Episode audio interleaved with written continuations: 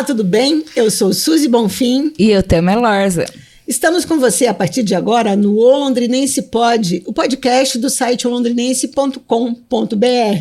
Um espaço para especialistas em diversas áreas e convidados. Uma conversa direta com um conteúdo do seu interesse. Na edição de hoje, a gente conversa com a advogada trabalhista Bruna Baltazar de Paula. A Bruna divide com a Angelita Salvador a coluna Direito do Trabalho no site O Londrinense. E hoje a nossa conversa é justamente sobre direito do trabalho. Bruna, muito obrigada pela sua presença aqui com a gente. Obrigada por ter vindo, Bruna, aceitado o nosso convite. Eu que agradeço, Thelma, Suzy.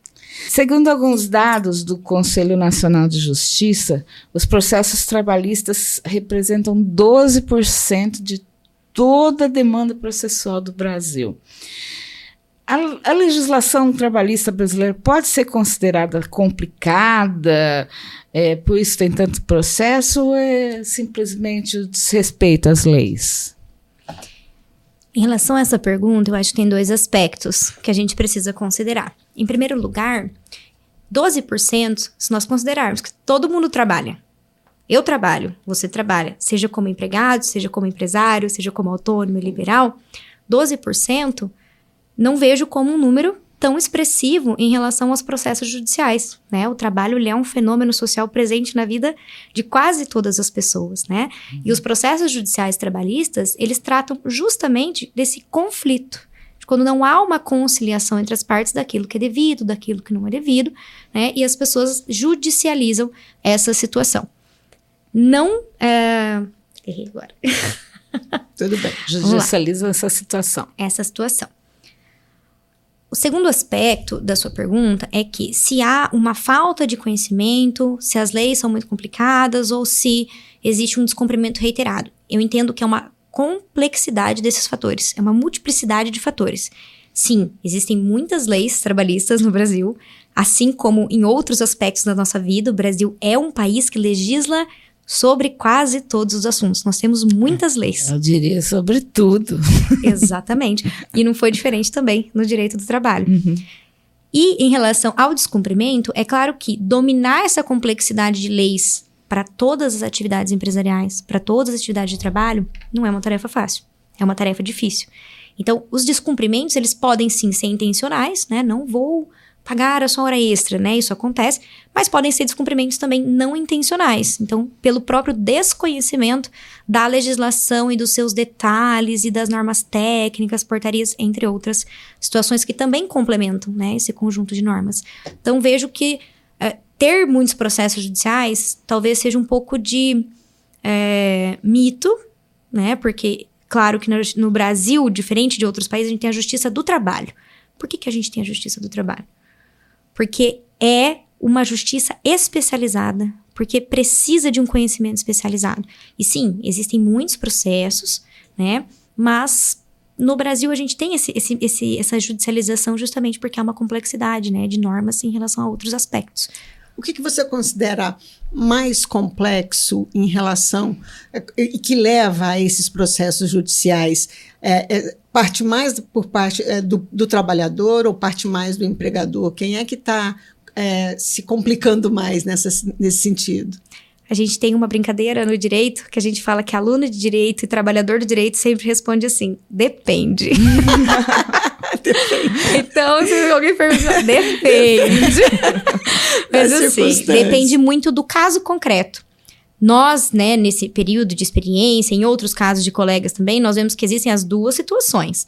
Existem pessoas que levam demandas totalmente infundadas e existem pessoas é, que realmente tiveram seus direitos tolhidos, cerceados por algumas empresas, né? E precisam levar é, esses processos adiante. Precisa levar à Justiça do Trabalho, uhum. porque senão não vai ter nenhuma efetividade, nenhum recebimento. Então, é, é algo bastante multifacetado, né?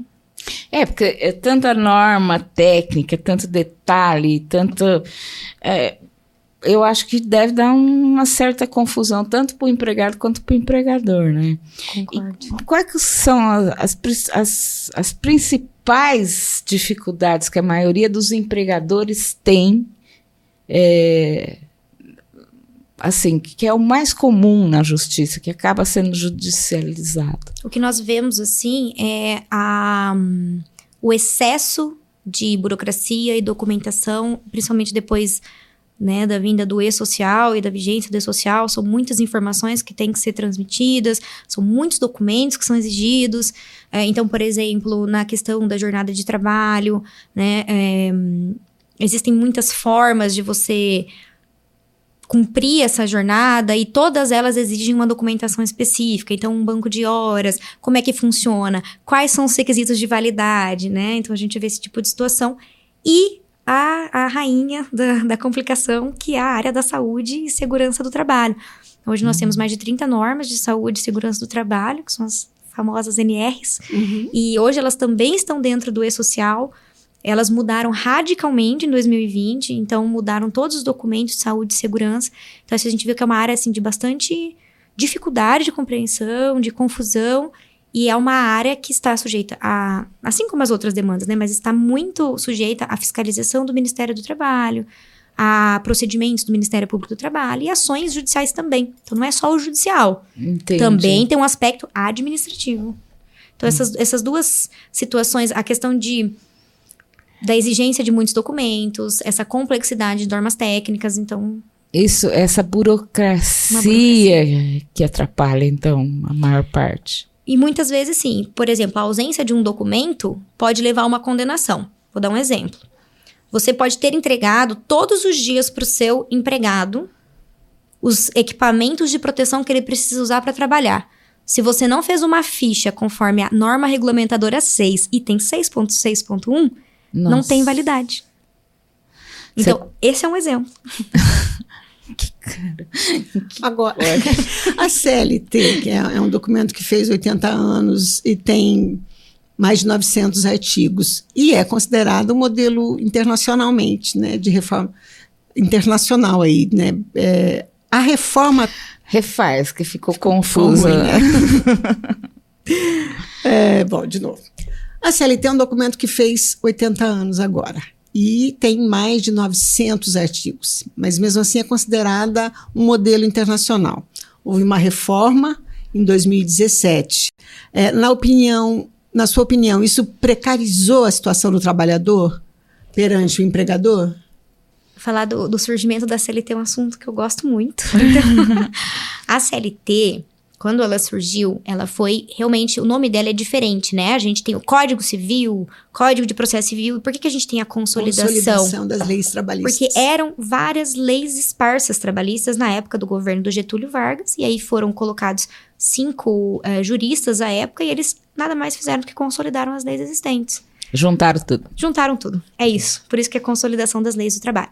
E sempre que a gente fala de alteração da CLT, a gente tem polêmicas, né? Uhum. Porque a gente tem um lado e a gente tem o outro. E a gente tem ambos os interesses envolvidos na alteração da CLT, empregados, né? Empregadores. E a CLT, não digo que ela não precisa de reforma. Ela é datada. Ela regula relações de mil, regulava de 1943. Então, a reforma trabalhista, quando ela se iniciou, era para alterar sete artigos. Porém, muito rapidamente, é, tramitou-se no Congresso Nacional esse projeto para alterar mais de 100 artigos. Então, foi uma reforma muito profunda e, na época, gerou muita insegurança jurídica para todo mundo: para advogado, para empregado, para empregador, para o autônomo, para o PJ, para todo mundo. É, dois dias antes dela ser publicada, foi, é, foi publicada a medida provisória 808. Então, dois dias antes da reforma sair, saiu a reforma da reforma. Só que essa reforma da reforma não foi votada. Como ela não foi votada, nós voltamos ao texto inicial da reforma antes da reforma da reforma. essa, essa foi a confusão, né, da época. Uhum. Então, assim, todos nós profissionais trabalhávamos na época, empregados, trabalhadores, todos sentiram a insegurança. Foram ajuizadas mais de 35 ações no Supremo Tribunal Federal questionando a validade da reforma. Tem ações que já foram julgadas, tem ações que não foram. Então, cinco anos depois, o saldo talvez ele não seja é, bem calculado. A gente teve é, alterações que foram importantes para quem atua no processo trabalhista. E aí nós tivemos alterações na área sindical. Uhum. E na área sindical foi a situação da contribuição social obrigatória e o negociado sobre o legislado. E aí é uma situação bastante profunda, porque a gente tem uma situação prévia dos sindicatos no Brasil, né, que... Que era confortável. E também uma situação de que alguns, alguns sindicatos são diferentes de outros, uns atuam, outros não atuam, enfim né? Alguns concordaram, não concordaram. A questão é que tiraram só a contribuição, mas não fizeram nenhuma reforma no sistema. Uhum. Então, também, num sentido de enfraquecer, né? Talvez aí a, a luta dos, dos sindicatos. Uhum. Então, na questão individual, foram muitas as reformas. Na questão processual, entendo que elas foram bastante importantes. Exemplo, você entrava com uma ação trabalhista. Você não precisava colocar o valor. Era um valor estimado. Então, você entrava com uma ação de 40 mil e uma condenação de 500. Como é que você explica isso? Então, hoje, todos nós precisamos apresentar a estimativa, mera estimativa, nada, né? É uma estimativa de valores se você estiver entrando com uma ação, né? É, representando o um empregado. Então, para que a empresa também saiba qual que é a estimativa de pedido daquela parte, né? Então, esse, por exemplo, eu entendo que foi um ponto positivo. Uhum. Mas a questão desses processos, eles, com essa com essa mudança, eles estão tramitando mais rapidamente, estão sendo é, é, resolvidos mais rapidamente na justiça? A justiça do trabalho, ela sempre foi uma justiça muito célere, muito rápida. A gente tem processos que andam bem rápido mesmo. É, em comparação com em a justiça comum. com a justiça comum. É, né? civil, criminal. Mas, assim, o, que, o maior impacto que nós vimos foi a diminuição de ações trabalhistas após a reforma. E o motivo disso foi que, após a reforma, foi introduzida a figura dos honorários de sucumbência. Ou seja, eu entrei com uma ação, se eu perder, eu preciso pagar a sucumbência para o advogado da empresa. Ou seja, só vai ter ação mesmo aquelas que estão devidamente comprovada que o empregador falhou. Exato. Acabou aquela coisa de, do empregado entrar no. Num ponto eu entendo que acabou. Em outro ponto, eu entendo que isso também gerou talvez uma temeridade da pessoa entrar com uma ação quando talvez ela não tenha embora tenha acontecido, eu não tenho uma prova, ela alguma coisa nesse sentido. É. é. Mas, ano passado, o Supremo Tribunal Federal entendeu que se o empregado é, tiver um benefício, o benefício da justiça gratuita, ele não precisa pagar as custas do processo, é, então ele pode, ele não precisa arcar com esse valor. E aí começou, então, a subir novamente o voltou, número ações. Voltou de novo. Porque assim, eu já eu já vi casos, colegas meus até, não vou citar nome, mas que entraram na justiça contra o ex-empregador sem a mínima razão. Nós que estávamos lá, víamos que não era aquilo, acabaram ganhando.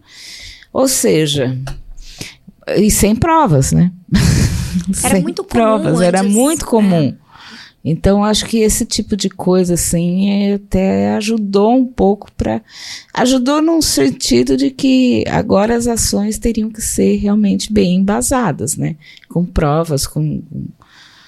Mas se está voltando. Até uma coisa interessante é que, além das ações em si, é, num processo trabalhista, a gente pode fazer vários pedidos. A gente uhum. não, porque a gente representa mais a parte empregadora, mas a pessoa pode trazer vários pedidos, né? Uhum. Então ela pode trazer hora extra, um FGTS, né? E vai fazendo aqueles pedidos. E o que nós sentimos também foi uma diminuição desses pedidos. Teve ação trabalhista antes da reforma, tinha 42 pedidos. Nossa. Então, muitos deles tinham fundamento, outros eram infundados. E cada um é julgado separadamente, né? Uhum. É, às vezes a pessoa tem direito a uma hora extra, mas não tem direito a um vale alimentação, então era julgado separadamente. Então, além da, do número de ações, nós sentimos um enxugamento do número de pedidos nas ações. Então, por quê? Porque a sucumbência é por pedido. Uhum. Então, se você fez um pedido e você perdeu aquele pedido, você precisa pagar a sucumbência sobre o pedido que você perdeu. Então, diminuíram, assim, drasticamente. Uhum. Outras situações que nós paramos de ver foi um pouco de desvio de função, é, acúmulo de função, né? É, porque às vezes eu sentia que eu tinha algumas aventuras jurídicas aí dentro desses dois temas. É um outro, um, um, uma outra situação que passou a acontecer no mercado e está cada vez mais presente é a pejotização, né? A pessoa tem que ser uma pessoa jurídica para ser contratada. E já há decisões é, da Justiça do Trabalho de que é, esse, essa esse contrato não tira a, super, a relação de subordinação junto à empresa. Mas os empresários parece que insistem em continuar contratando só como PJ. Por que isso? A gente fala que o, o, quando a, a, figura jurídica, por exemplo, da PJ, né, é criada, o contrato de prestação de serviço, ela não tem uma tendenciosidade, mas as pessoas se apropriam das coisas para desvirtuá-las, né? Na verdade, assim, a contratação por PJ, ela tem que ser quando a empresa está contratando um prestador de serviços. Então, o prestador de serviços é aquele profissional autônomo, especializado, que não tem vínculo com a empresa. É para isso. Mas, mas, existem pessoas, né, que contratam. Não vou dizer que não existe, mas existem pessoas que contratam. Ah, a própria Rede Globo contratava os jornalistas dele por PJ. Pois é, e assim, faz o contrato de prestação de serviço para mascarar uma relação de emprego. E o que é que define se de fato é uma verdadeira prestação de serviços ou uma relação de emprego? São os elementos da relação de emprego. São cinco elementos. Quatro são os principais, né? Que são a onerosidade, que é o pagamento, é a contraprestação, é um valor. Ou seja, trabalho voluntário não é vínculo de emprego, mais ou menos isso. Uhum. É a habitualidade. Então não pode ser algo de vez em quando, algo eventual, tem que ser algo habitual. A cumprimento de horário, exato. inclusive, das é, oito é, das horas exato. diárias. Pode ser menos também. Tem casos de reconhecimento de vínculo de emprego três vezes por semana. Sim. Então, se é habitual, mas eu sei que eu tenho que estar lá três vezes por semana, ou sei que eu trabalho num home office. Então, embora eu não tenha horário, mas eu sei que eu tenho que desenvolver o meu trabalho habitualmente, todos os dias, né? Uhum. Então, é a habitualidade, a subordinação, que é o principal requisito que diferencia um autônomo de um empregado. É estar dentro daquele poder diretivo do empregador. Ele dirigir a sua atividade. Um autônomo presta serviços conforme a direção dele.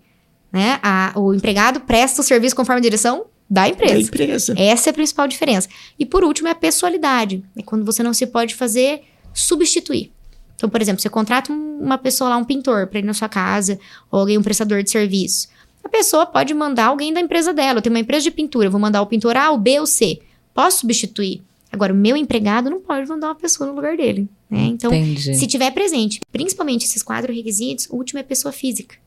Então, justamente para não configurar a pessoa física, é que talvez tenha contratação aí equivocada pela pessoa jurídica. Mas se tiver reconhecido isso em juízo, aí o juiz o que, que ele faz? Ele anula o contrato de prestação com a PJ e reconhece a relação de emprego. Mas os empresários continuam insistindo em fazer essa, essa pejotização. Você tem percebido isso? Existem essas ações. Essas ações estão em tramitação. Tem muitas ações nesse sentido. É, é. porque houve, é. não sei se foi uma interpretação equivocada, de que a partir da Lei 13.429, que foi a lei da terceirização, você poderia terceirizar qualquer atividade. De fato, hoje é possível você terceirizar as suas atividades, contratar pessoas jurídicas para prestar serviços da sua empresa.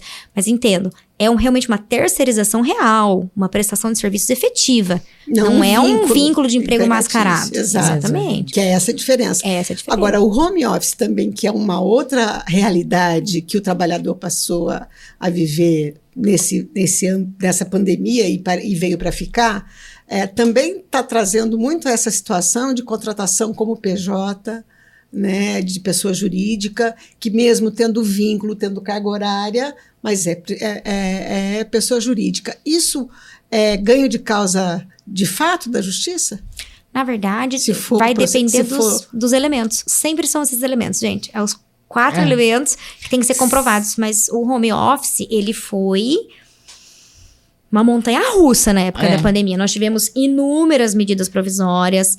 Porque, veja, antes da pandemia, a gente tinha um documento formal, né? Que é o aditivo ao contrato de trabalho ou o contrato de trabalho, para que a pessoa já pudesse iniciar suas atividades no home office ou mudar para o home office. Então, tinha que mudar o contrato da pessoa. Na época da pandemia, pela urgência, pela quantidade de funcionários, a mera comunicação do home office já valia. Mas a gente já saiu de estado de calamidade Sim. pública. E aí suscitaram outras questões: o esgotamento, a desconexão, né, o direito à desconexão dessa pessoa. Então, porque o home office ele pode ter controle de horário ou não. Uhum. Né? Então, assim, suscitaram diversas questões, dentre elas a questão de se tiver de fato diante de um vínculo de emprego, que são aqueles elementos, mesmo que seja home office, com certeza. Uhum. Montar uma ação trabalhista contra você. Eu contra você. Ela me manda coisa de trabalho depois das nove da Essa noite. aqui trabalha 24 horas, eu nunca vi. Bom, e trabalha em casa, o que é pior. Agora, é, Nessa questão, você sentiu que houveram mais processos nesse sentido por conta desse tipo de problema de, de, de, home office? O esgotamento, as pessoas que estavam sendo acionadas fora do horário porque estavam em casa. Como é que está sendo isso judicialmente? No ano passado, a síndrome de burnout, que é a síndrome do esgotamento, ela foi reconhecida como uma doença do trabalho. Ah, como uma doença ocupacional. Que foi. beleza. É, ela tem que necessariamente tem que ter relações com aquele trabalho, né? Porque o esgotamento ele pode ter outras fontes. Então, tem que ser relacionado ao desenvolvimento daquele trabalho. Mas sim, ela foi reconhecida como uma doença do trabalho. E é importante justamente esse movimento das empresas de perceber as condições de trabalho e a saúde mental dos empregados. Então, tem empresas, por exemplo, que já instituíram programas de apoio emocional né, é, programas de acolhimento, canal de ouvidoria, para que as, os empregados, as empresas maiores, né, mas para que eles possam levar essas demandas. Existem empresas que têm programa de saúde mental dentro da empresa. Mas, Bruno, assim, é, no home office, vamos continuando no exemplo. Tá. É, eu preciso de trabalho. Aí eu sou contratada para um home office. É, eu não tenho consciência de todos os direitos que eu, que eu preciso é, em eu relação, tenho. né, que eu tenho direito nesse, nessa relação. Como é que eu faço? Para provar? Pra, é, ou como é que eu faço para, ao aceitar um emprego, para entender exatamente quais os direitos que eu tenho e não correr o risco de estar tá sendo é, explorada pelo, pelo empregador? Olha, você tá querendo? Eu vou, vou prender você, eu vou processar você. Na verdade, eu acho que a consulta com o advogado consulta trabalhista, advogado trabalhista. É, é. do empregado e do empregador para as duas partes são importantes. Como eu falei, é um conjunto de normas, as normas são complexas, tem muitos detalhes, tem burocracia para os dois lados. Tem, por exemplo, desconhecimentos. Já, já recebi. Ontem eu recebi uma dúvida né, hum. de uma colega. Olha, minha empresa não tá pagando vale, meu, meu vale transporte. Eu achei isso um absurdo. Falei, você usa o transporte público? Não. Falei, então, mas o vale transporte é só para quem utiliza o transporte público. Ia ter, ter um ah, eu achei salário. que era para todo mundo. Então, assim, é um desconhecimento do, da prática ali do dia a dia, mas que é, é desconhecimento mesmo. Uhum. É, então, assim, é a conversa com, com, com o advogado.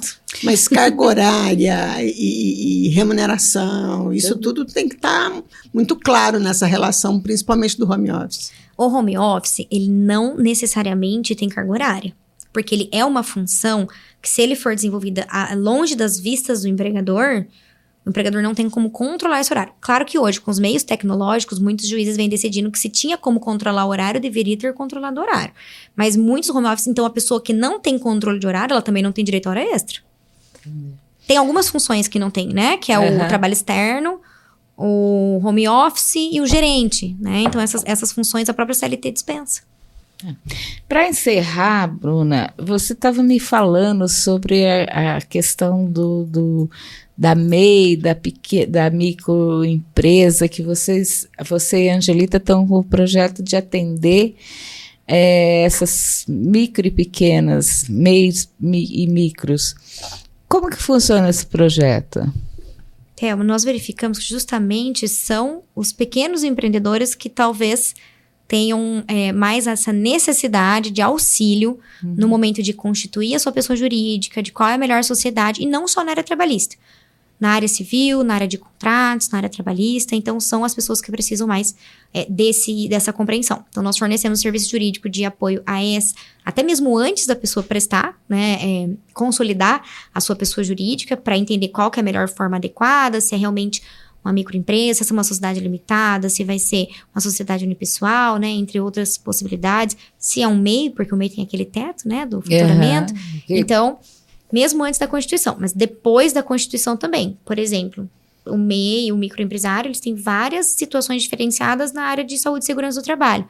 A gente vê algumas microempresas cumprindo normas que eles não precisariam cumprir, tendo gastos que não precisam. Então, esse respaldo diferenciado é, é, bem importante. Então, a nossa ideia é fazer um atendimento global antes e durante a, a, a, o exercício ali, né, das suas atividades como empreendedor. Ah, legal. Bom saber, a gente vai precisar. Nós vamos precisar. E, e o MEI tem sido uma figura que, que ganhou muita projeção, do, principalmente em função da pandemia, né? Então, é, é um mercado com amplo, com muito trabalho para vocês. Não, e assim, está crescendo, né? Com a, com a melhoria tá. da economia, o MEI logo pode ter que virar um, um pequeno. O MEI verdadeiro, né? Eu não. o PJ. É verdade. Eu, eu, prefiro, é. eu prefiro que seja. Nesse sentido, mas é nesse né? sentido mesmo. É aquela pessoa que precisa constituir a sua pessoa jurídica para desenvolver a sua, a sua atividade, porque é, essa confusão do pessoal com o profissional é, não é bom a longo prazo. A pessoa tem uma confusão patrimonial. O dinheiro dela é, é o dinheiro dela, da empresa, né? Então, entender que o meu pessoal é separado do meu profissional e constituir a sua empresa para desenvolver a sua atividade profissional é, é o caminho mais interessante. Até mesmo pessoas que prestam serviço de diária, né? Estão uhum. constituindo a pessoa jurídica para separar essa renda. Né? É interessante isso. É. isso é necessário, porque necessário. senão as coisas não andam. Obrigada, Bruna, pela sua participação. Pena que a Angelita, por causa questões de saúde não pôde vir, mas numa próxima virão as duas e a gente tem muita coisa para conversar ainda, né? Muito obrigada. Eu que agradeço, gente. Obrigada mesmo pelo convite e pela oportunidade. A gente que agradece, Bruna. A gente te espera para uma próxima vez, você e a Angelita, viu? Combinado. A gente fica por aqui. Acesse olondrinense.com.br se inscreva no nosso canal, acione o sininho para receber todas as notificações. Curta e, e compartilhe. Curta e compartilhe. e até a próxima. Até a próxima, gente. Fiquem com Deus.